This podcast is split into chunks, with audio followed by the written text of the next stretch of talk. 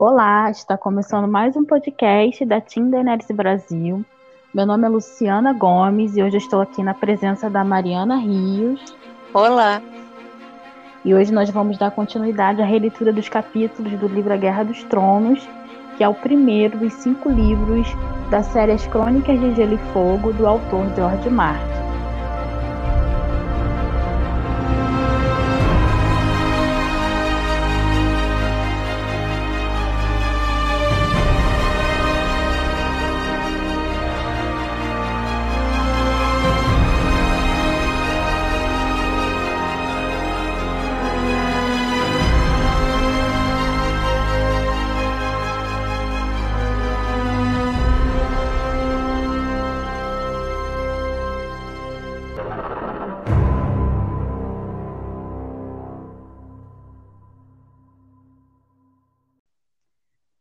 Bem, hoje falaremos dos capítulos 55 e 56, que cobrem os eventos que ocorrem pelo ponto de vista da Catelyn Stark e do Tyrion Lannister. Então, nós iremos começar pelo capítulo da Cat, que é o capítulo, que é o oitavo capítulo da Cat nesse livro, né? Finalmente, depois de um tempão, né, Mari? A gente reencontra a Cat novamente. Uhum. É, a gente encontra a Cat na companhia do seu tio, que é o Braden Tully, né? Eles se encontraram lá na quando ela esteve lá no ninho da águia. E ela também está com os irmãos Willis e Wendell Merlin, que são vassalos da casa Stark. E ela está se preparando para se reencontrar com seu filho Rob Stark em Fosso Calim, né? Depois que de ouvir que ele reuniu os vassalos, ele reuniu os vassalos para marchar né, em direção ao sul, conforme a gente leu também anteriormente no capítulo do Bran. A gente viu que já estava tendo uma movimentação ali em Winterfell, os vassalos foram convocados, né?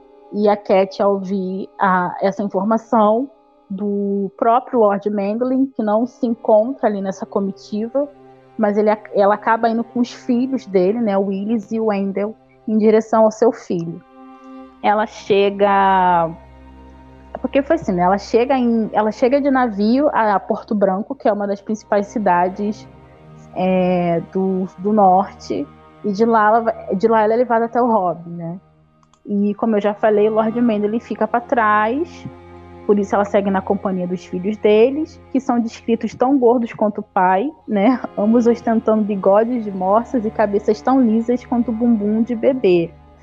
É, ela descreve Sou Willis como silencioso e formal, e o Wendell como filho mais novo, porém é, como mais ruidoso e grosseiro dos dois filhos.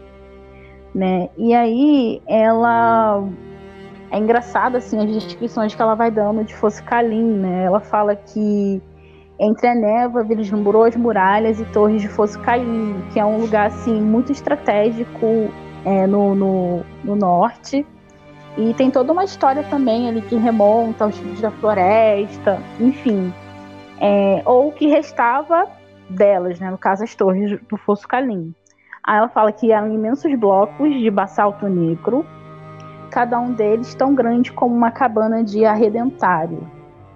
Jaziam espalhados e entombados como os blocos de madeira de uma criança, meio enfiados no solo mole e pantanoso Nada mais restava de uma muralha exterior que outrora se erguera tão alta como a de Winterfell. A fortaleza de madeira tinha desaparecido por completo, apodrecida há mil anos, sem sequer deixar uma viga para marcar o local onde estivera. Tudo que restava do grande quartel-general dos primeiros homens eram três torres, três que antes tinham sido vinte, caso seja possível crer nos contadores de história. E essas três torres que ela fala, uma se chama a Torre do Portão, a Torre do Bêbado e a Torre dos Filhos. Isso. É, e o, o, o Sir Brandon, Sir Brandon Tully, né, que ele estava junto, até quando ele enxerga Foscale, ele fica espantado, né? ele, ele diz, né, que os deuses tenham piedade, né? E aí a, a Cat, ela uh, dá uma explicação para o tio, né, da importância estratégica que fosse o Kylie tinha, né? E aí ela diz assim, uma armadilha mortal. Eu sei o que parece, tio. Pensei o mesmo da primeira vez que o vi, mas Ned assegurou-me de que esta ruína é mais poderosa do que parece. As três torres sobreviventes dominam o talude de todos os lados, e qualquer inimigo tem de passar entre elas. Os pântanos aqui são impenetráveis, cheios de areia movediça e poços, e repletos de serpentes. Para assaltar qualquer uma das torres, um exército teria de avançar através de esterco negro que chega ao peito dos homens, atravessar um fosso repleto de lagartos-leões e escalar muralhas escorregadias com musgo, e tudo isso enquanto fica exposto ao fogo dos arqueiros nas outras torres. Deu um sorriso sombrio para o tio, e quando a noite cai, dizem que há fantasmas, espíritos frios e vingativos do norte que têm fome de sangue sulista. né? Então, é, Foscaelen pode ser, né, tá bem, bem destruído, bem caído, mas ele, ele tem uma estratégia ali no meio, né? Então é um, é um bom lugar de se ficar. É, ele controla, né? Quem acaba tendo esse, esse poder de controle de quem entra e quem sai do norte, né? Principalmente quem entra, né? O inimigo que quem quer invadir ali o norte, entrar, tem que passar por esse local ou enfrentar é, o perigo dos pântanos que cercavam a região, né? Que são descritos como impenetráveis e perigosos. Né? E só ali as pessoas que vivem mesmo ali nos pântanos, como os Reeds, que são vassalos da casa Stark, conhecem os caminhos, né? Ali nas trilhas entre os, entre os pântanos, começam, conseguem se locomover por ali. Então, de qualquer forma, você, para entrar, tem que passar ali pelo consentimento da casa Stark, né? Por isso que é um ponto estratégico e tem toda essa história, é, não apenas, né, de de, de controle de entrada, como é um local que está relacionado também aos primeiros, aos filhos da floresta, né? É.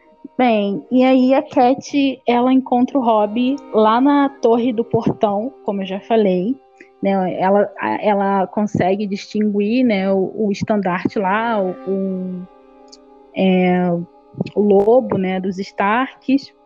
Ela, quando chega, ela nota primeiro ela primeiro é notada pelo vento cinzento, né? O que eu achei engraçado. Sim. E, né, é um momento assim, que ela tá cheia de vontade de correr pro, pro Rob, né? Depois de tudo que ela passou, cobrir ele de carinho, mas ela acaba se segurando, né? Porque ela leva em consideração que ele tinha uma aparência a manter diante dos seus vassalos, já que ele estava ali liderando é, um exército, né? E aí ela vai é, é cumprimentada, né, pelos vassalos do Ned e é informada pelo Sr. Roderick. Não, ela informa que o Sr. Roderick ele acabou partindo pra, de Porto Branco para o Interfell. Isso é uma informação importante, porque o Sr. Roderick ele vai ter um papel importante depois, né, para cuidar do castelo, já que a Cat ela o nomeia como castelão. E ela também acaba informando para assim, decepção de todo mundo que ela não tinha mais o Tyrion como cativo, né?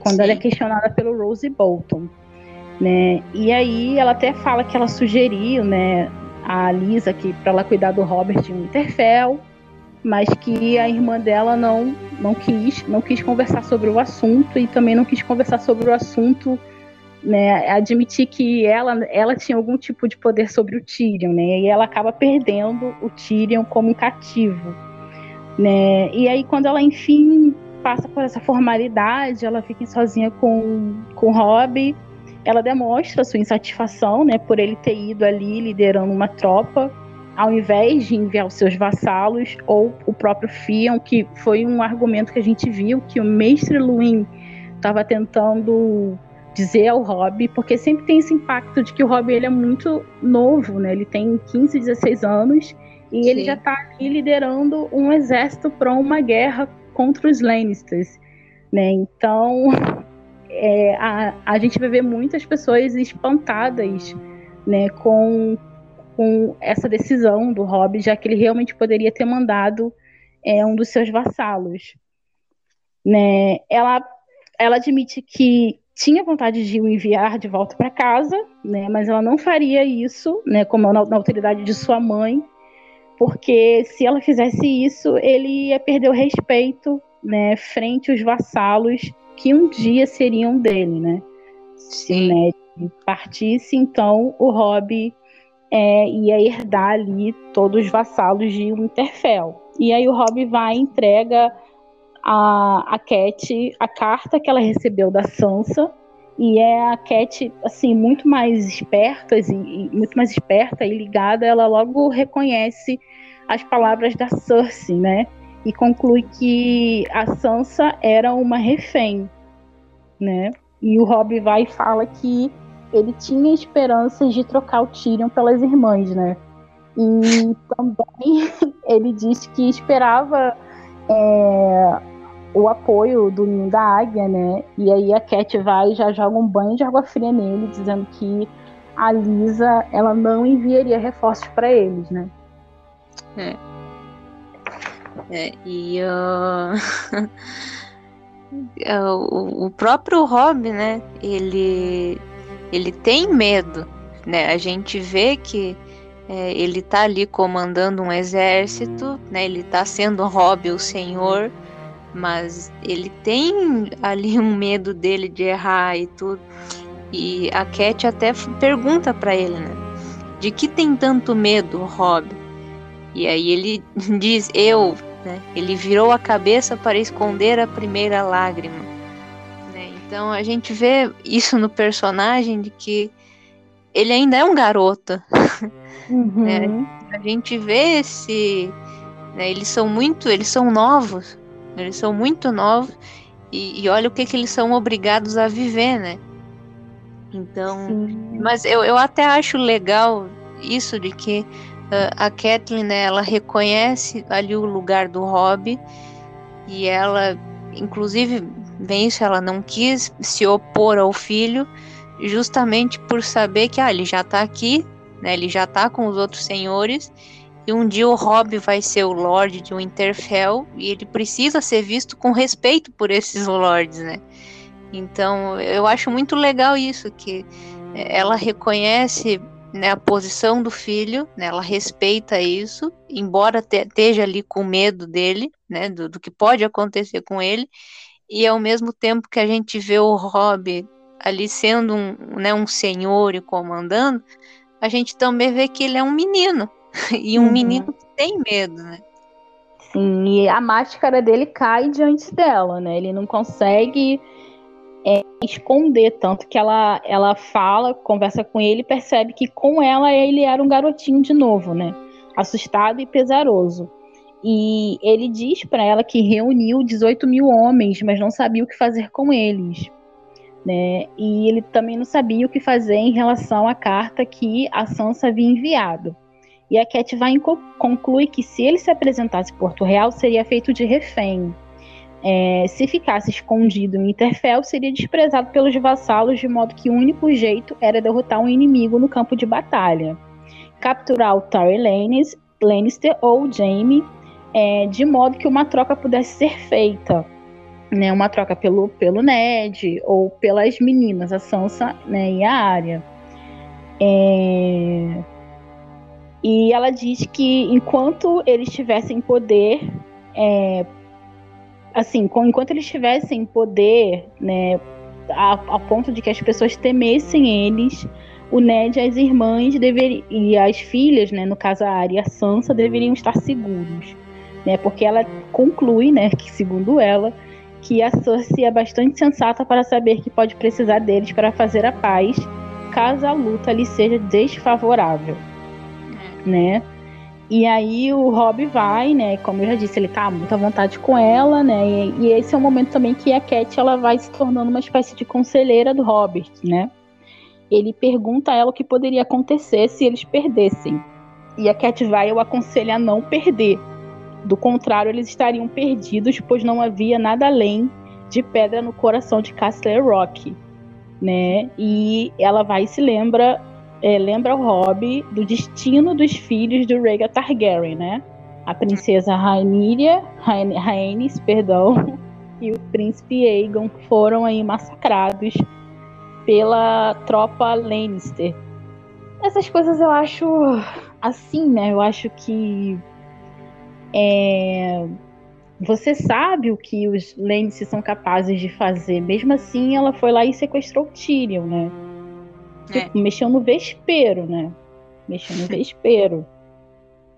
Fica sempre trazendo o que eles fizeram com a Casa Targaryen, que eles fizeram com o Rhaegar, mas foram lá cutucar o leão com vara curta.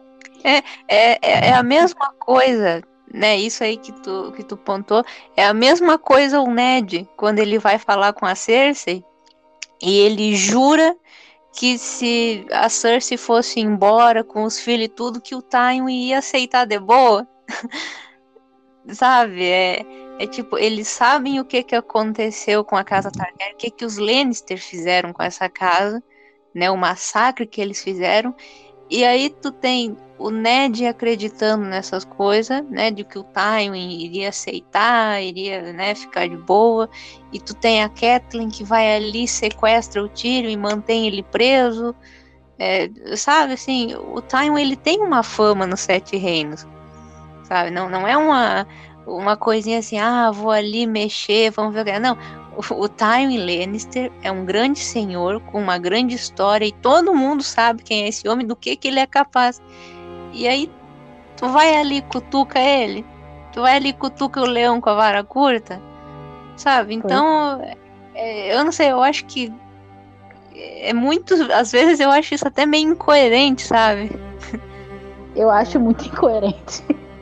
Não faz muito sentido para mim, né? A gente conhece a fama do, do Tal em Lannister, a gente estava até conversando antes de gravar o podcast, como que tal Lannister ele massacrou duas casas das terras ocidentais como se elas não fossem nada, que foi os, Tabe os Tarbeck e os Rain de Castamere, né? E ele é, eram casas que se levantaram contra é, Rochedo Casterly e não queriam mais prestar juramento a essa casa.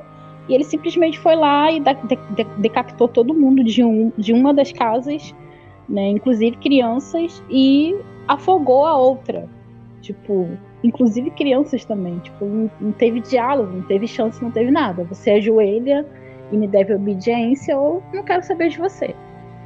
Né? Então, assim, né? E ele, é, por meio desses atos, ele, ele assume esse papel de cara respeitado e temido é, em Westeros. Então, assim, você sabe que não é uma pessoa que dá para você brincar, né? Pois é. Mas. É, porque, porque é uma coisa assim, não, não quer dizer que por o Tywin ter essa fama, ah, que ninguém vai poder se levantar contra ele. Não, porque isso aí não existe. Sabe, os Targaryen tinham dragões e isso não impediu que a fé militante fosse lá e batesse de frente com eles. Sim. Sabe, tipo, não, não existe é, ninguém que seja intocável, que, ah, isso aí eu não posso me levantar contra ele. Não, é, tinha ali um problema, os Stark podiam se levantar contra os Lannister? Podiam, só que eu acho que o Ned e a Kathleen, eles. Não sei, sabe? Parece que eles é, subestimaram muito o Time. É, é uma coisa que de vez em quando não entra na minha cabeça como é que eles podem terem feito isso. Acharam que não ia acontecer nada, principalmente o Ned, né?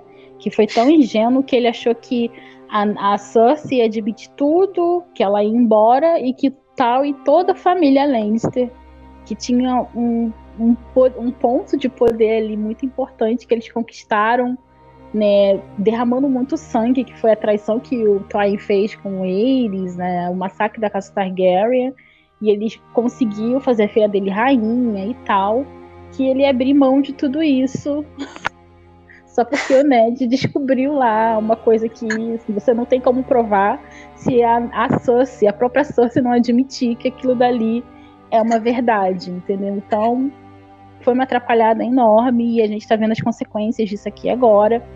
Né? E como eu, a gente percebeu lendo o capítulo do Bran, né, a gente percebeu que estava tendo uma movimentação ali nas terras fluviais que não estavam sendo muito bem explicitada no capítulo do Bran. Mas a gente entendeu que já estava havendo conflitos naquela região. E nesse capítulo, o Rob ele explica isso para a gente, né, para o leitor no caso. Então ele vai explica por que, que ele está marchando em direção ao sul. Aí ele fala assim: a menos de uma quinzena, travou-se uma batalha nos montes sobre o Dente Dourado. Tio Endemon enviou Lord Vance e Lord Pipe para defender o desfiladeiro, mas o regicida caiu sobre ele, eles e os pôs em fuga. Lord Vance foi morto, ou seja, um dos lords da, das terras fluviais já foi embora. A última notícia que recebemos dizia que Lord Pipe recuava para se juntar a seu irmão e seus outros vassalos em Correrio com Jaime Lannister em seu encalço. Mas isso não é o pior. Enquanto lutavam no desfiladeiro, Lord Tywin trazia um segundo exército Lannister pelo sul. Dizem que é ainda maior que a tropa de Jaime. Meu pai deve ter sabido disso, porque enviou alguns homens para se opor a eles. A gente já viu isso também, que o Ned também numa, numa, numa decisão tipo que ninguém entende, mandou os melhores guardas dele né, para ir resolver esse BO lá nas, nas, nas, terras fluviais e ele ficou sem proteção lá em Porto Real, né? Isso fez ele depender do Mindinho. Então, voltando aqui, meu pai deve ter sabido disso porque enviou alguns homens para se opor a ele sobre a bandeira do próprio rei deu comando a um fidalgo qualquer do sul, um Lord Eric ou Derek ou algo assim. Mas Sir Raymond Derry ia com ele, e a carta dizia que havia também outros cavaleiros e uma força de guarda do pai, mas era uma armadilha. Assim que Lord Derrick atravessou o ramo vermelho, o, os Lannisters caíram sobre ele, com bandeira, com bandeira do rei e tudo e Gregor Clegane os apanhou pela retaguarda, retaguarda, retar, retaguarda quando tentaram se retirar pelo val do Pantomimeiro. Esse Lord Derrick e alguns outros podem, ser, podem ter escapado, ninguém sabe ao certo, mas Sir Raimund foi morto, tal como a maior parte dos, é, dos nossos homens de Winterfell, ou seja, mais um Lord ali das terras fluviais foi morto, que é o Raimund Darren, né? a maior parte dos nossos homens de Winterfell dizem que Lord Tywin bloqueou a estrada do rei e agora marcha para o norte, na direção de Harrenhal, queimando tudo à sua passagem. Então, olha o tamanho do problema. Inclusive, as terras fluviais já estão aqui sofrendo, né? É. Dois lords já, já se foram. O Raimund Darry, né? E o o Lord Vence. Sim. Já morreu. É, é uma. É, bastou algumas atitudes para causar tudo isso, né? A Exato. gente tem aqui é, né, um, né, um, um rei, né, as terras fluviais ali, que já estão pagando o preço por causa disso, né? Então, e, e o pior de tudo é que isso é só o começo, né? Porque é, as terras fluviais sofrem, que é um horror nisso aí. Sim, e o que é engraçado aqui que eu percebi é que é, esse local aqui, Dente Dourado, se eu não me engano, ele é nas, nas terras ocidentais, ou seja, é ali no território do Tywin Lannister. É, e o Edmund enviou o Lord Vance, né, para travar uma, uma, batalha. Ou seja, o Edmund ele fez uma coisa que não era para ele fazer, que inclusive é discutido também no capítulo do Ned, onde ele recebe ele é, ele recebe alguns vassalos, né, da das terras fluviais, inclusive o próprio Sor, é, o Sor Darren, é, Darren é, está, presença, está presente né, nesse, nessa reunião que eles têm com com o Ned e foi falado que tá, o Sor, é, peraí, o Sor Raymond Darry, o Sor Caril Vence e o Sor Mark Pipe foram as pessoas que foram até o Ned né, dizer que o que estava acontecendo lá nas terras fluviais, que o, o Gregor Clegane estava queimando tudo. Né? E o Ned conclui que uma das estratégias do Tal era justamente fazer com que o Edmund espalhasse os vassalos, né? E ele tá fazendo ele fez isso, inclusive mandando um ali pro território do Lannister, se eu não tô enganado, esse dente dourado. E o que que tá acontecendo? Os caras começaram a morrer, né? Já foram dois. Enfim. E aí Cat vai pergunta é, se o Rob pretendia esperar pelo tal em, em Fosse Kailin. Né? E ele responde que sim, caso ele ousasse marchar tão longe né? Mas avisa também para a mãe que ele havia mandado mensagem para o Howard Reed, né? Que é um dos vassalos da casa Stark, e lá a casa dele se chama Atalaia, Atalaia d'Água Cinzenta, né? Com olhos expressos para cair sobre o Trailense caso ele se aproximasse ali daquela região do Gargalo, né?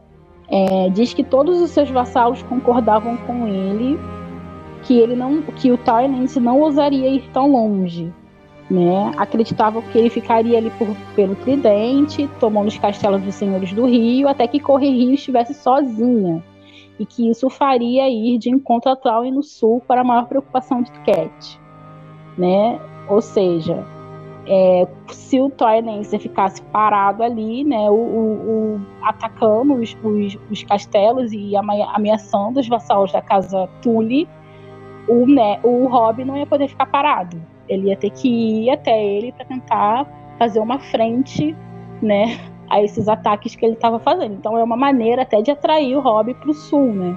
Tipo, eu não vou aí, não vou cair nessa armadilha do, do Fosso Kailin, você que vem resolver o um negócio comigo aqui. Enquanto você não vem, eu fico aqui atacando os lords e os castelos, incendiando vilas e etc. Que é essa estratégia que o Tywin está fazendo. É. Ai, meu Deus. Eu não aguento. Isso aqui já é basicamente é o, início da guerra do, do, que vai ser a guerra dos cinco reis, né, gente? É um conflito ainda entre os Starks e os Lannisters, que a gente sabe que lembra lá a guerra das duas rosas, né? Da, da história da Inglaterra e tal. Mas é uma coisa que vai ali se desencadear na, no que vai ser a guerra dos, dos cinco reis, né?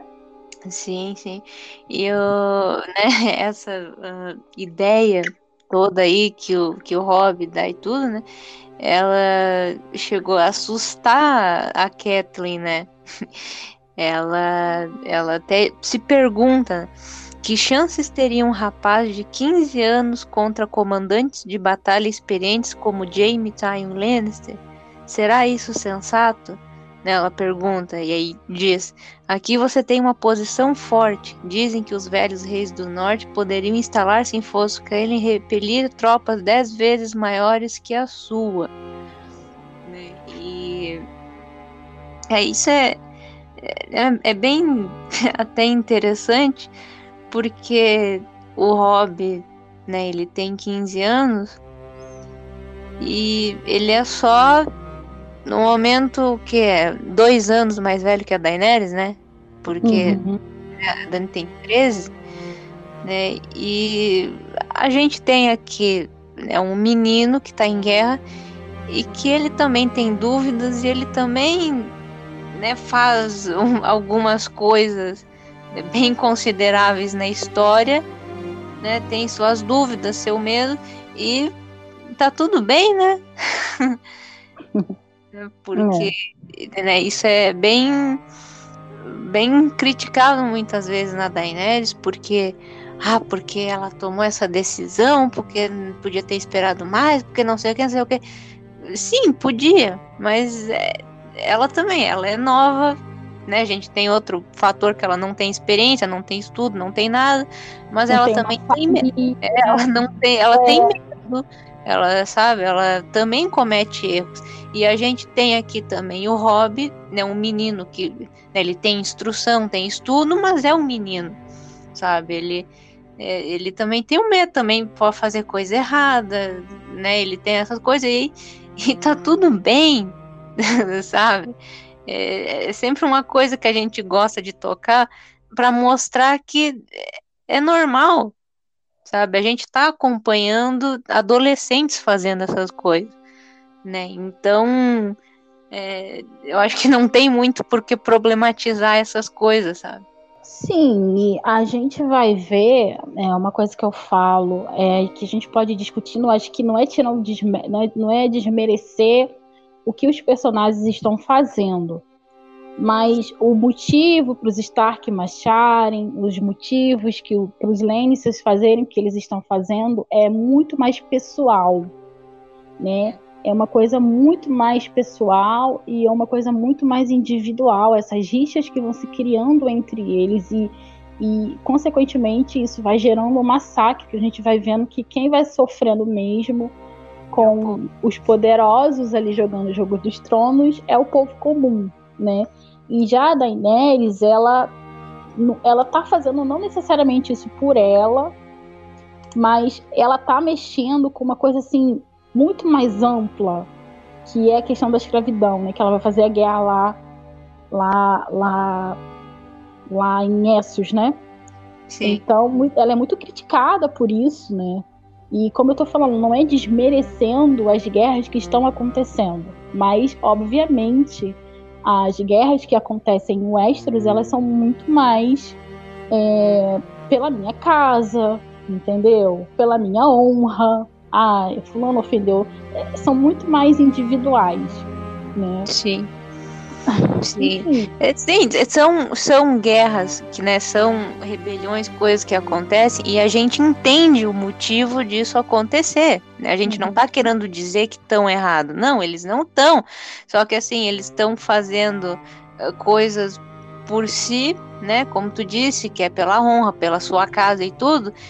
E quem está sofrendo é o povo comum, Aqui a gente já está vendo, são terras sendo queimadas, são vilas sendo destruídas, né? Então, é, eu acho que não tem muito como fugir disso, porque isso é uma consequência de guerra, uhum. né? Então, eh, tem uma diferença. Ah, a Daenerys faz mais pelos outros, o outro tá fazendo mais por um motivo pessoal.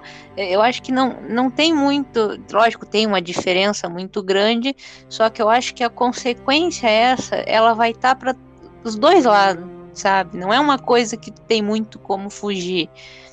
Então, né, é, às vezes se torna meio injusto tu querer criticar uma e achar que o outro tá tudo bem, sabe? Sendo que, infelizmente, é assim que acontece. Sim, e assim, aqui a gente vê em Westeros que é uma briga entre poderosos, né? Sim. E entre as casas e tal. E lá a Daenerys ela encrenca com as elites também. Também é uma guerra de poderosos porque ela é uma pessoa poderosa, mas é uma guerra é, não necessariamente assim para benefício próprio, mas assim para visando é isso na minha opinião o povo comum, né, que são os escravos. É claro que vai ter, a gente já vê que, dá um estrago, dá maior confusão, dá maior coisa mas é uma lógica um pouco diferente. Né? E mesmo assim ela é muito criticada. Nossa, ela fez isso, não sei quantas pessoas morreram, não sei quanto isso, quantas pessoas, pessoas morreram aqui. E às vezes não é nem que são, não são nem decisões que são necessariamente vindas da personagem, né? Porque a gente tem que sempre levar o papel desempenhado pelos personagens secundários, que é uma coisa que a gente faz muito quando a gente olha, por exemplo, a Guerra dos Cinco Reis, a gente consegue identificar o papel de todo mundo, né? O Rob é. vai tomar decisões que vão ser assim trágicas, a Cat também. Só que essas decisões elas não seriam trágicas se não fosse também os personagens secundários, como o Bolton, o Rose Bolton, o Valder Frey, entendeu? Então as decisões dessas pessoas também impactam né, aqui na vida da Cat e na vida é, do, do Rob. Da mesma forma é a Daenerys. A Daenerys pode tomar X decisão, mas a outra pessoa pode tomar X decisão e isso vai causar um efeito em cadeia, né? Uhum. Então, são coisas que também têm que ser observadas, né? E a gente, conforme for lendo esses capítulos, a gente vai enfatizando a importância de se reconhecer o papel dos personagens que são secundários nessa história, que é muito importante também. Sim. Né? E aqui, né, a gente tem até a, né, quando o Rob aqui, ele diz isso, né, de aprender a esperar o time Kyle e tudo. É, e a Cat, ela pergunta se era sensato deixar o Fosso Kyle, né, para seguir, para batalha e tudo. E o Rob diz que sim, pois as provisões, né, estavam acabando e aquela não era uma terra em que eles poderiam viver facilmente. E aí a Cat ela entende, né? Ela vê que na verdade quem estava falando, né, eram os senhores, né? Eram todos aqueles lords que estavam ali com o Rob e uhum. ele basicamente ele só estava falando o que os outros senhores já tinham dito, né? Então ela, ela viu assim, quem, o Rob está falando isso, mas no fundo isso é a voz dos, dos outros senhores. Né? Sim, e uma coisa interessante que ela fala, né, que ela descreve como é que é essa tropa que tá é, com o Rob, e aí a gente vê também essa coisa de como que eles fazem guerras e são é sempre o povo comum que vai pagar de alguma, de alguma forma. Ela fala assim, e no entanto havia sentido no que diziam, né, concordando com os lords que falaram pro, pro pro Rob não ficar parado ali em Foscaine. Ela fala, né? Havia sentido no que diziam. Essa tropa que o filho reunira não era um exército regular como os que as cidades livres estavam habituados a manter, nem uma força de guardas pagos em dinheiro. A maioria era gente simples, pequenos arredentários, trabalhadores rurais, pescadores, pastores de ovelhas, filhos de estalajadeiros, comerci comerciantes e curtidores, complementados é, complementados por um punhado de mercenários e cavaleiros livres, ansiosos pelo saque. Como seus senhores chamavam, eles vinham, mas não para sempre. Então, olha a natureza né, do que é a tropa do, é, do Robin. Então você tem ali é, um, alguns lords que têm uma espécie de treinamento, que, que são treinados em armas, porque isso faz parte do que é ser um lord, né? Em Westeros, mas a maioria não tem treinamento nenhum, né? São ali as pessoas servos trabalham no comércio, que trabalham é, na terra. Eles não têm nenhum treinamento, mas quando os, quando os, os, o sucerano chama, eles têm que ir para a guerra, partir para a guerra. É. Né? E aí a gente já vê, e isso também é, um, é uma outra diferença que a gente vê na Daenerys lá em Essos, né? Ela vai reunindo um exército, é um exército regular, que são os Imaculados, né? Ela também tem atrás de si é, os Dothrakis, que são guerreiros natos, né? E ela também reúne mercenários, né? Em torno dela. Então a gente também vai vendo aí a diferença de como é esse exército que a Daenerys está compondo, como é esse exército que geralmente ele é ele é retratado e, em Westeros, né? Sim. Bem, e aí é, é, a, a, a Cat vai e questiona o Robb o que ele desejava fazer. Tipo, porque ele até então tá dizendo o que que os vassalos queria que ele fizesse. E a Cat vai e fala assim: não, mas o que você, Rob, deseja fazer? Né? E aí ele vai e fala que ele tá meio hesitante, né? Que o grande John aconselhou a levar a batalha até Lord Tywin e surpreendê-lo, mas os Groove e os Stark pensam que seria mais sensato cercar os exércitos Lannisters e juntar forças com Sor Edmund contra Jaime, né? Mas que ele não tinha certeza é, do que aconteceria quando chegasse a correr Rio, né? Aí a Cat vai e responde para que ele tenha certeza sim, já que ele havia ousado reunir uma tropa e se, chamar de comandante. Então, a partir do momento em que ele fez isso, vidas dependiam dele, né? Sim. E aí ela até pergunta de novo para ele né, o que é que você pensa em fazer. É, e aí o, o, o Rob vai lá, pega um mapa, abre e aí ele mostra né, que ele, né, ele revê e diz para Cat que ambos os planos tinham virtudes, mas também tinham falhas. Né? Aí é, ele, ele diz para Aí ele diz para Cat: Ambos os planos têm virtudes, mas olhe, se tentarmos cercar a tropa de Lord Tywin, corremos o risco de ficar presos entre ele e o regicida. E se o atacarmos, segundo todos os relatos, ele tem mais homens do que eu e muito mais cavalaria armada. Grande John diz que isso não importa se o apanharmos de calças curtas, mas parece-me que um homem que travou tantas batalhas como Tywin Lannister não será apanhado de surpresa com toda essa facilidade. Né? E aí a Cat, ela diz né, pro, pro Rob muito bem, E enquanto ela vê o filho, ela até diz que conseguiu ouvir na voz do Rob os ecos da voz do Ned, né? Uhum. É. Né? Eu acho isso muito legal, porque ela ela tá com orgulho do filho, né? então ela ela tá muito orgulhosa, ela tá com medo, mas muito orgulhosa do Rob e tudo. E a gente também vê como embora novo, o Rob também ele é inteligente, né? A gente Sim. vê que ele escuta, né, o, o, o que os lords têm a dizer, mas ele não aceita de cabeça baixa, ele também tem os seus questionamentos, né? Então, e isso também é muito importante para um líder, né? Principalmente para um comandante. Sim, né? E ele vai e fala que é, ele expõe para ela, né, a, a, estratégia que ele tinha em mente, né?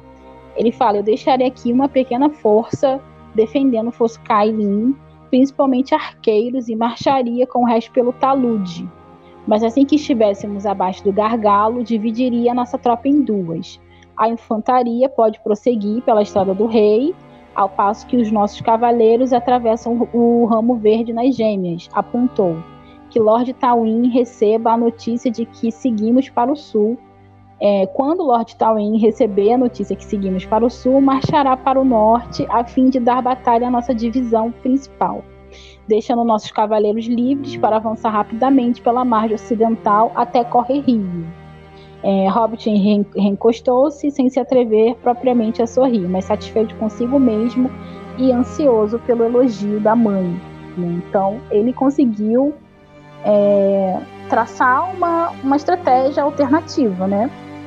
É, aí ela vai e percebe que assim ele colocaria o rio, né, que seria o ramo verde, entre as duas partes do exército, do, do, do exército e o Rob vai e observa que tudo bem, ficaria dois rios ali entre os exércitos, mas também é, entre o Tywin e o, e o, o o Jaime Lannister, né, que seria o objetivo separar ali as duas tropas.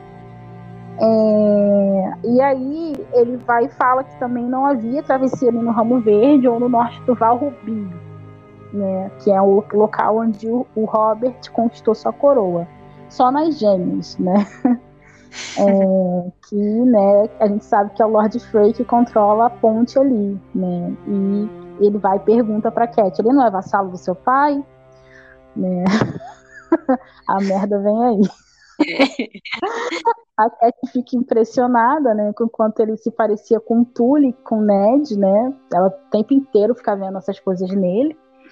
É, e ele diz que comandaria a cavalaria, né, assumindo a função mais arriscada, enquanto o grande John seguiria com os demais, estando contente pela honra de esmagar tal Lannister e aí a Cat, ela sutilmente faz ele perceber que eles não precisavam de alguém destemido para aquela função, mas astúcia fria, né? E assim sugere o nome do Rose Bolton, né? É. É, uma vez que a tropa oriental seria tudo que haveria entre Tywin e, e o Interfell. E o Robb, ele vai, acaba concordando com a sugestão. Uma coisa que eu queria falar aqui é que eu acho impressionante como a Cat ela é uma personagem azarada. Eu não sei se o, o eu não sei se o, o George Martin se ele faz isso de propósito. Porque assim, tem até uma teoria que a gente vai começar a ouvir cada vez mais sobre a maldição de Harrenhal, uhum. né? E desde que o Arren Negro construiu Harrenhal, que já foi o castelo é o maior castelo de Westeros, né? Sim. E, e, ele foi construído de uma forma muito sinistra, uma exploração, assim, muitas pessoas morreram para fazer o castelo, uma coisa muito louca. E no dia que o castelo ficou pronto, foi o dia que o Aegon Targaryen ele começou sua conquista em Westeros. E o Aegon Targaryen, Targaryen e o Balerion foram responsáveis pela destruição parcial desse castelo. Né, quando o, o Aegon foi conquistar as, as terras fluviais, que naquele momento era liderada pelos Homens de Ferro. né, que da onde vinha aí o Harren o Negro, enfim. E desde então, desde que isso aconteceu, todas as casas que assumiram Harrenhal terminaram de forma trágica, uhum. né? Sempre uma tragédia acontecia e, enfim, é um castelo que ele não fica muito tempo com casa nenhuma. É. E a Cat, ela atualmente na história, as pessoas que estão à frente de Harrenhal é a casa Lente, que também vai ter um fim trágico, tá? Já dando aqui, já assum, dando spoiler. E a Cat descende dessa casa pelo lado materno. A mãe dela, a Minisa Went, né, pertencia a essa casa que está ali à frente de, de, de Harrenhal. Então, muitas pessoas acham que esse azar que a Cat tem tem a ver um pouco com essa maldição de Harrenhal. E, de fato, a Cat ela não tem um final feliz, né? A gente sabe que o final da Cat também é muito trágico. Sim. É, e assim, por que, que eu tô falando isso? Porque ela, ela sugeriu e pro, pro Rob mudar o grande John pelo Rose Bolton. E quando ela fez isso, ela aproximou o Rose Bolton do Troy Lannister. E a gente sabe que mais para frente o Troy Lannister e o Rose Bolton vão fazer uma aliança contra os Starks, que uhum. vai culminar no casamento vermelho, onde inclusive ela morre.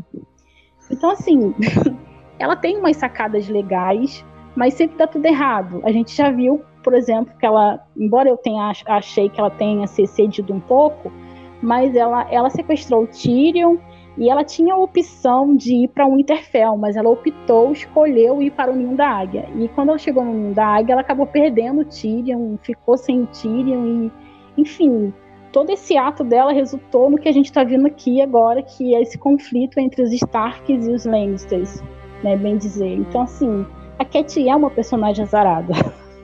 É. é. Toma boas decisões, mas sabe, dá tudo errado, é impressionante, é impressionante. E muitas pessoas acham que.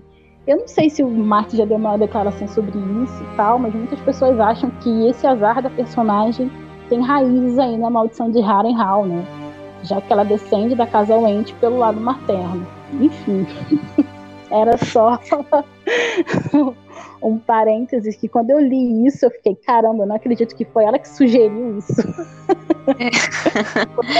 É, é mas. Não sei, mas é, é, uma, é uma teoria legal. É uma teoria boa, até porque uh, a gente vê que né, nesse universo em Western tem certas maldições que são reais mesmo. Né? Então, é, não duvido nada. Enfim. E aí ela. O Rob diz, né, que ele, ele reuniria uma escolta para levá-la a um Interfell. E novamente, olha o azar, ela recusa. Talvez se ela fosse para um Interfell, ela sempre está fugindo de um Interfell. Talvez se ela fosse para o Winterfell, tudo teria acontecido diferente, de uma forma diferente, mas ela recusa. É, ela fala, ela fala assim: Catelyn lutara por, man, por manter-se forte para o bem de Ned e deste teimoso e corajoso filho de ambos. Pusera de lado o desespero e o medo, como se fossem roupas que escolhera não vestir. Mas agora descobrira que, afinal de contas, as usava. Não vou para o Winterfell ouviu-se dizer, surpresa, com a súbita torrente de lágrimas que lhe cobriu a visão. Meu pai pode estar morrendo atrás das muralhas de Correrio. Meu irmão está cercado de inimigos. Tenho de ir encontrá-los. Então, ela escolhe ir para Correrio. Hum. Né? E não, para, não voltar para o Interfell. Novamente, é justificável, a gente entende, ela não está errada, mas a gente sabe que novamente era uma decisão que estava diante dela e ela escolheu o caminho trágico. É isso. A, a, a Cat sempre escolhe o caminho trágico. Né? Ainda que ela esteja justificada, que faça sentido, mas é sempre o caminho trágico. É. E aí se encerra esse capítulo dela. Tem mais algo a dizer sobre ele, Mari? Não. Bem, então a gente pode passar para o próximo capítulo, que é o capítulo 56, é o sétimo capítulo do Tyrion, o capítulo 56, é, na soma geral.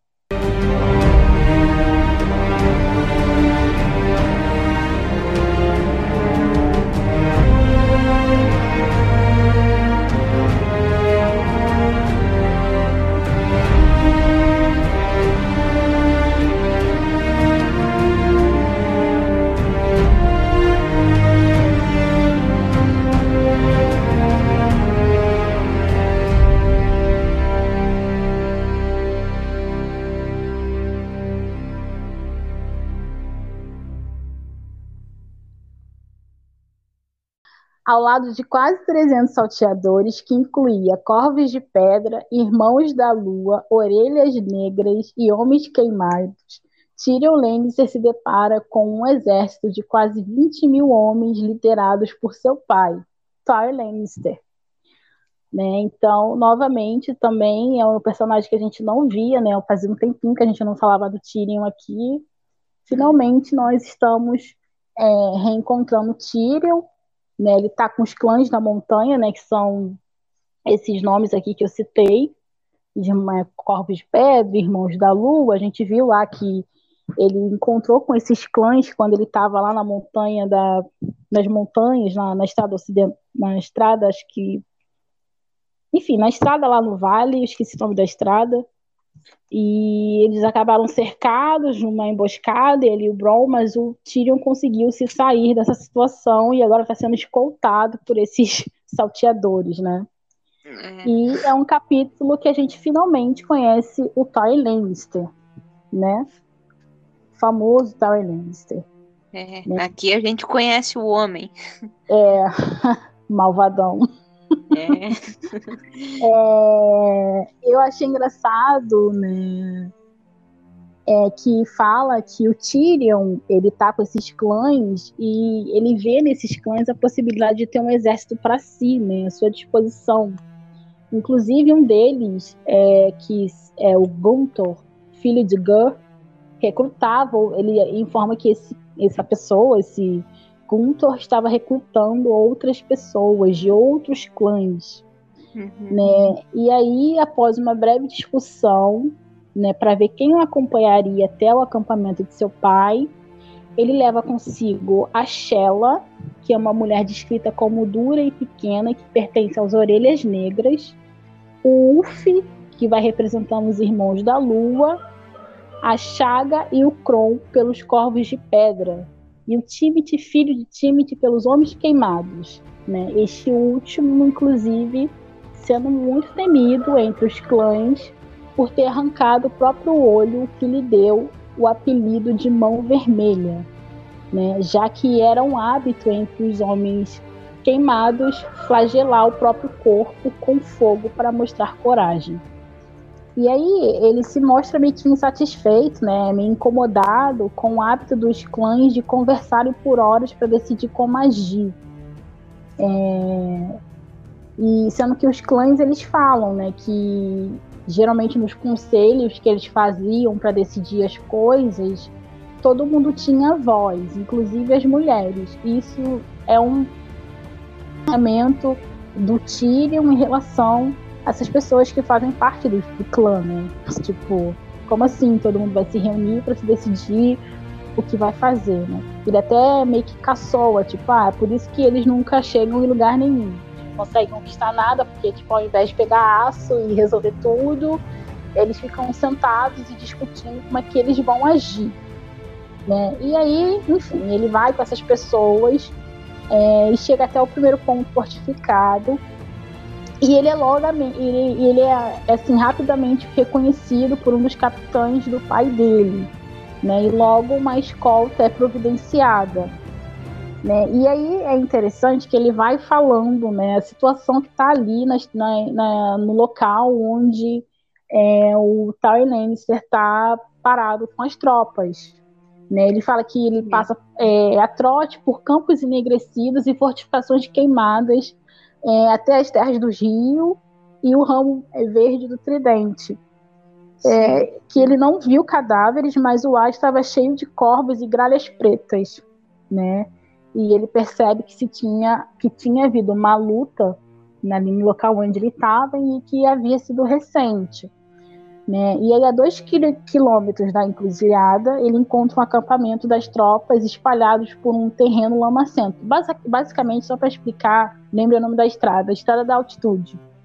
O, o Tyrion, ele está meio que percorrendo o mesmo caminho que ele fez quando ele foi sequestrado pela Cat. Está descendo do ninho do, da águia pela mesma estrada e ele está indo em direção àquela estalagem do entroncamento, que foi o local onde ele foi sequestrado, né? Sim. E aí ele enfim, vai passando ali pela campanha das tropas, né? Ele fala que elas estão espalhadas por um terreno lamacento, e ao ponto ele, e aos poucos ele vai encontrando com os vassalos do pai. O primeiro deles é o Flaming Blacks, né, que informa ao Tyrion que o Tywin usava a estalagem que eu falei do entroncamento como abrigo, que é o lugar onde ele havia sido sequestrado pela Cat, né, ironicamente. É, e aí ele vai e fala assim, né? O, o acampamento de Lord Tawin espalhava-se ao longo de quilômetros. A estimativa de Shella de 20 mil homens não podia, não podia estar muito longe da verdade. Né? Os plebeus acampavam a céu aberto, mas os cavaleiros possuíam tendas e alguns dos grandes senhores tinham erigido pavilhões grandes como casas.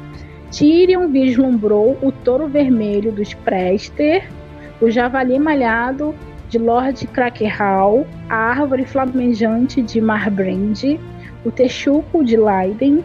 Cavaleiros o chamavam enquanto passavam a meio galope, e homens de armas embabascavam-se perante os homens dos clãs em evidente, em evidente espanto. Então, assim, ele vai apresentando pra gente os vassalos né, da casa do, do pai dele, da casa dele, né, casa Lannister, e vai havendo ali é, uma espécie de choque, né, entre é, os homens que estão acampados ali com os clãs da montanha, né, e, e, e eles também estão espantados com o que eles vão vendo, né, e o Tyrion vê nisso uma oportunidade de tirar melhor proveito deles. Né? Ele fala assim: Chaga respondia-lhes também abrindo a boca. Com toda certeza, nunca tinha visto tantos homens, cavalos e armas em sua vida. Os outros salteadores da montanha faziam o melhor trabalho em manter uma expressão neutra, mas Tyrion não tinha dúvidas de que estavam tão cheios de espanto quanto Chaga. Cada vez melhor. Quanto mais impressionados estivesse com o poder dos Lannisters, mais fácil seria de comandá-los. E o Tyrion, né, ele tá passando, né, pelo acampamento, né, com, com os clãs, e aí ele, né, ele percebe que né, a estalagem né, na qual ele foi capturado pela Kathleen não tinha mudado, mas a aldeia em volta tinha sido toda queimada, né? E Sim. aí ele, ele diz assim: a estalagem e seus estábulos estavam muito parecidos com o que ele recordava, embora pouco restasse da aldeia além de pedras derrubadas e fundações enegrecidas. Fora erigida uma forca no pátio, e o corpo que dela pendia estava coberto de corvos. Quando Tyrion se aproximou, levantaram voo, guinchando e batendo as asas negras. Desmontou os olhos de relance para o que restava do cadáver as aves tinham-lhe comido os lábios, os olhos e a maior parte das bochechas, deixando arreganhados os dentes manchados de vermelho, num hediondo sorriso. Um quarto, uma refeição e um jarro de vinho, foi tudo que lhe pedi, disse ao cadáver com um suspiro de censura. Né? E aí a gente vê que esse corpo pendurado era o da marcha Riddon, né? Que era hum. a, esta, a estalajadeira que tinha recebido ele, né? Na primeira vez. E... Sim, que a Kat diz que conhecia desde a infância. Sim, e aí agora a gente vê que tá um, né, uma pré-guerra ali acontecendo, o Tain veio, passou tudo no fogo e matou até a mulher, né? Que não tinha basicamente né? O que, que ela tinha a ver com o negócio, né? E né, a gente tem aí só a gente se ferrando. Pois é. E assim, eu achei interessante aqui essa coisa de desse espanto, né, que há entre as duas partes. Né? A gente sabe que os clãs das montanhas, eles são entendidos pela maior parte de Westeros como bárbaros e selvagens né? E inclusive eles para muitas pessoas ali no sul, eles não são diferentes, por exemplo, do povo livre, que também são tipificados como bárbaros e selvagens pelas pessoas que vivem do ao sul da muralha, né? Hum. E eu achei muito interessante porque é, é, é, essa coisa do espanto e do choque, né, isso é uma coisa muito comum nos livros do Marte, quando você encontra vivências diferentes da sua, né, porque, a meu ver, é, na minha, na, assim, é minha opinião, tá? Eu acho que essas relações, elas partem muito de uma ótica etnocêntrica. O que seria isso? É, as pessoas estão o tempo inteiro olhando para as coisas de acordo com a cultura do qual elas estão inseridas, como se essa cultura fosse a verdade absoluta, né? Então, assim, quando você acha que sua vivência, sua forma de ver o mundo, ela é a correta e você não relativiza outros tipos de vivência, isso causa um choque normal e natural quando você encontra o outro, que é diferente de você em algum nível. Né? Então, essa ideia de que a minha cultura é melhor do que a sua, eu sou civilizado e você não, é algo que permeia muito as relações que a gente encontra dentro de Azoiaf. Não apenas aqui, como está acontecendo, né, do choque entre esses dois povos. Né, tudo bem que eles estão impressionados com a questão das armas e tal, provavelmente os, os, os os soldados estão impressionados com a aparência que eles têm, que é mais desgrenhadas. Mesmo assim, eles são vistos como incivilizados por essas pessoas. Inclusive, o Tyrion está tentando tirar proveito deles como se eles fossem idiotas, né? É, como se eles fossem idiotas. Ele está tentando tirar proveito deles nesse sentido. Né? Então, é, essa ideia de que a minha cultura é melhor do que a sua, isso existe é, em muitos momentos em Azoiaf. Né? A gente vê isso entre o povo livre e os, o, e os nortenhos, né? as pessoas que vivem ao sul de Westeros, que há um conflito cultural entre elas. Né? A gente vê isso na relação entre os Dothraki e os Lazarenos. A gente vê isso na relação entre os Dothraki e as pessoas da cidade, das cidades livres que acham os Dothraki bárbaros e selvagens, né? A gente vê isso na relação entre o sul de Westeros e o norte de Westeros, porque os sulistas não veem os nortenhos como pessoas civilizadas, mas como selvagens e bárbaros. Os nortenhos não veem os sulistas também, assim, vê eles como pessoas moles, cheias de floreio, né, que, que não estão preparados para as adversidades né, que tem uma cultura inferior, que é cheia de floreios, etc. A gente vê isso, a gente também vê isso em relação a Dorne, entendeu? Então, essa ideia de superioridade cultural, ela é algo que está muito presente em Azoiaf. E né, aí a gente né, continua acompanhando o Tyrion e ele chega ali na estalagem, né? e ele para no, no estábulo, né, para deixar os cavalos e tudo. E aí o Chaga, né, que é um dos dos homens, ele não queria entregar o cavalo, né? E aí o, o Tyrion disse: o rapaz não roubará sua égua, só quer dar-lhe um pouco de aveia e água e escovar-lhe o pelo. Né? E aí o, o Tyrion ainda diz: o pelo de Chaga também precisava de uma boa escovada mas mencioná-lo teria demonstrado pouco tato. Né? Então, né, ele tem mesmo esse estranhamento, né? E é completamente normal, né? Não tem. A gente vê aqui que o Tyrion e todos os, né, os soldados ali se estranhavam com os, com os homens dos clãs, né? E os homens dos clãs todos estranhavam né, os outros soldados. Então, é, esse estranhamento existe e em toda a história.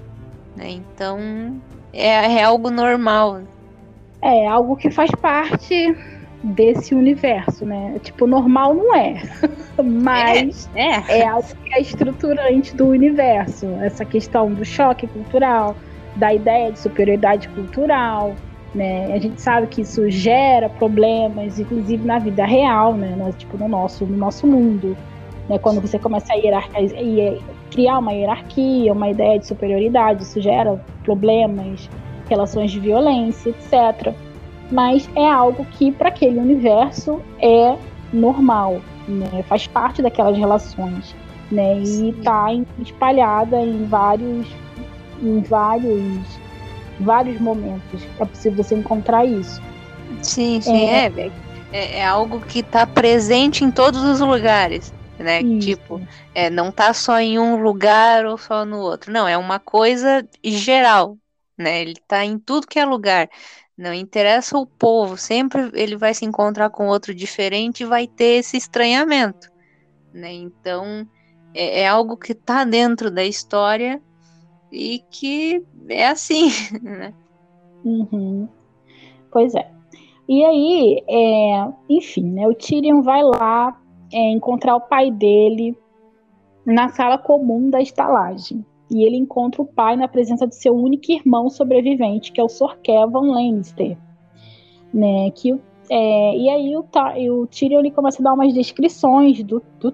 Né? Ele fala que ele é um homem na faixa dos 50 anos, é, mais duro como um homem de 20 e muito imponente. Né? Que ele tinha cabelos que começaram a cair e que ele mandou raspar os cabelos assim que percebeu que estava ficando calvo. Né? Mas aí manteve apenas as suíças, dois matagais rijos pelos dourados. Né? Os olhos eram verdes claros e salpicados de ouro. Um bobo mais tolo que a maioria certa vez dissera brincando que até a merda de Lord Tawin era salpicada de ouro. Havia quem dissesse que o homem ainda estava vivo, enterrado bem fundo nas entranhas de Rochedo Casterly não gosta de brincadeira, não tem senso de humor. aí é, é, eles estão lá, né, conversando, e aí o Tywin diz que ele começou essa guerra, né, que a gente já está vendo lá que a própria a pobre da Marcia Ridley morreu, né, pois a honra da família estava em jogo depois que o Tyrion fora sequestrado, pois ninguém derrubava sangue Lannister impunemente, né? E aí, muito... o Troy Lannister tá tacando terror ali na cidade fluviais porque ele se sentiu muito ofendido, né? Com o sequestro do Tyrion.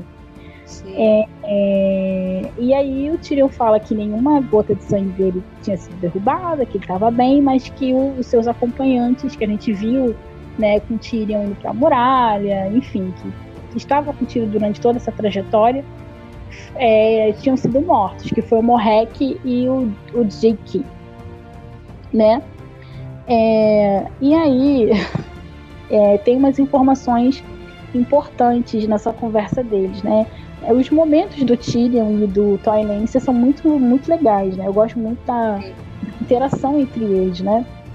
Porque ao mesmo tempo que há um sentimento de meio de asco, né? meio que de ambas as partes, acho que principalmente do Ty Lannister, mas ao mesmo tempo eles se entendem, né? Eles, porque eles pensam de uma maneira muito parecida. Uhum. É, é... O Tyrion, ele é, digamos assim, é, ele é o mais parecido, digamos, com o Tywin, né? Porque tem aquela coisa de que ah, o John ele é muito parecido com o Ned, né?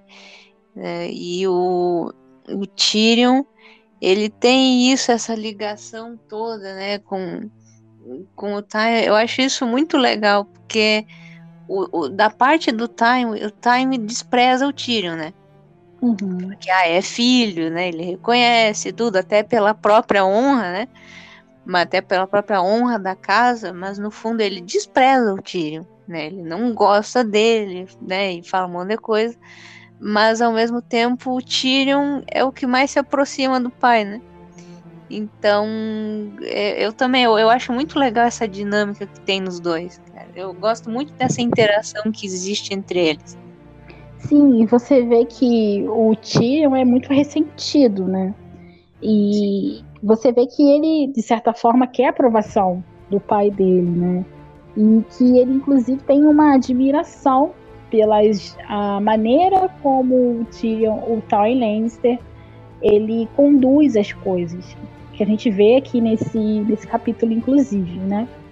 Enfim, e aí o Sr. Kevin, ele informa que eles conseguiram destruir as pequenas companhias do Sr. Edmund, né? Que a gente já viu lá, é, no capítulo da Cat, que ele espalhara pela fronteira para conter as incursões das tropas dos Lannisters, que foi uma coisa que o Ned esperava que o Edmund não fizesse, mas ele fez. Ele espalhou as tropas né, ali e, enfim, piorou tudo. É, e o Ty Lannister, ele ama se gabar é, do James para o, o Tyrion, que é muito engraçado também, né? E ele fala assim, seu irmão tem se coberto de glória, disse o pai. Esmagou os lords Vence e Piper no dente dourado e defrontou o poderio conjunto dos Tules à sombra das muralhas de Correrio. Os senhores do Tridente foram postos em fuga Sor Edmund Tully foi feito cativo, que é uma informação nova pra gente, né? Com muitos de seus cavaleiros e vassalos. Lord Blackwood levou alguns sobreviventes para Correr Rio, onde James os tem sob cerco. O resto fugiu para suas próprias terras. Ou seja, Correr Rio está cercado, segundo Troy Lannister, e o Edmund Tully foi feito cativo, né? É. São informações que a gente não viu lá no Pop da Cat. É... O Kevin informa que a estratégia que eles estão usando é marchar é, contra os senhores do Rio, um de cada vez, né? E que com a ausência de Lord Blackwood, Covarbô havia caído. Olha aí, uma casa já caiu. É, a senhora Went renderá Harrenhal por falta de homens para defender os castelos de Iglegor Kelingane incendiar, incendiar os Piper e os Brecken, embora Jason Malister ainda detivesse Guadarmar e Valdefrey permanecesse nas gêmeas, porque o Valdefrey é sempre o último a chegar e deixa tudo pro final, né? Valdefrey não pode perder a fama de Valdefrey o atrasado. É.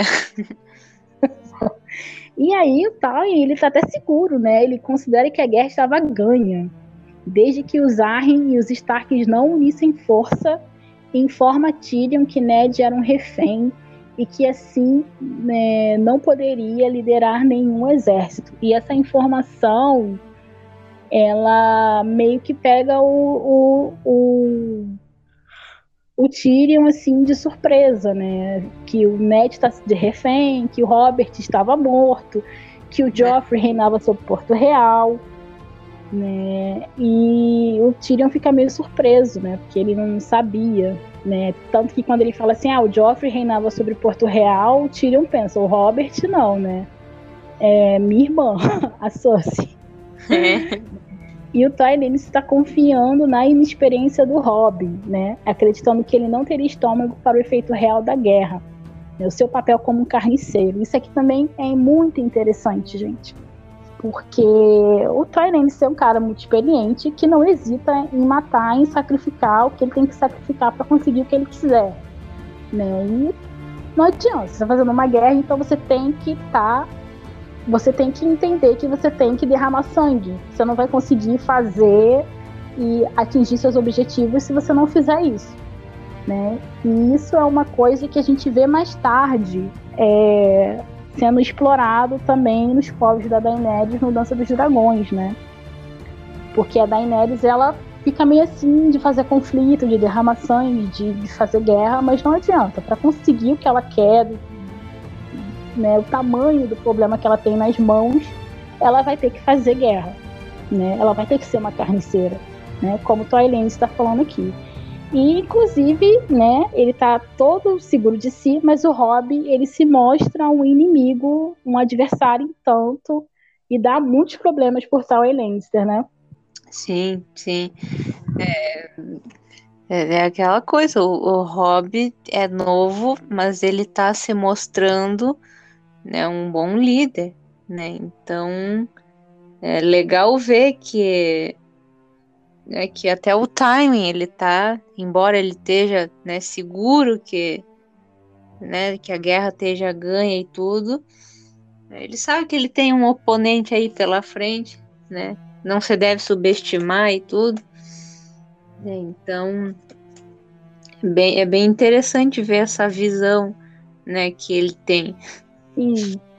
E aí, o Thorin, ele sugere que o Tyrion vá atrás do Mark Piper e do Caril Vence. Esses dois foram é, homens que estiveram presentes com o Ned lá naquela reunião que teve em Porto Real, né? Eles foram levar para o Ned as informações que o Gregor Clegane estava ali tacando terror nas terras fluviais.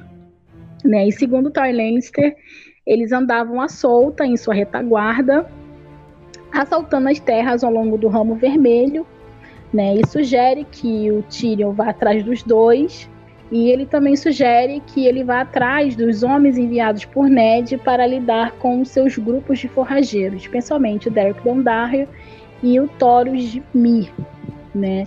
E aí o Tyrion vai, cheio de gracejo, né, e fala que ele não poderia fazer aquilo por enquanto, porque ele tinha promessas a seguir.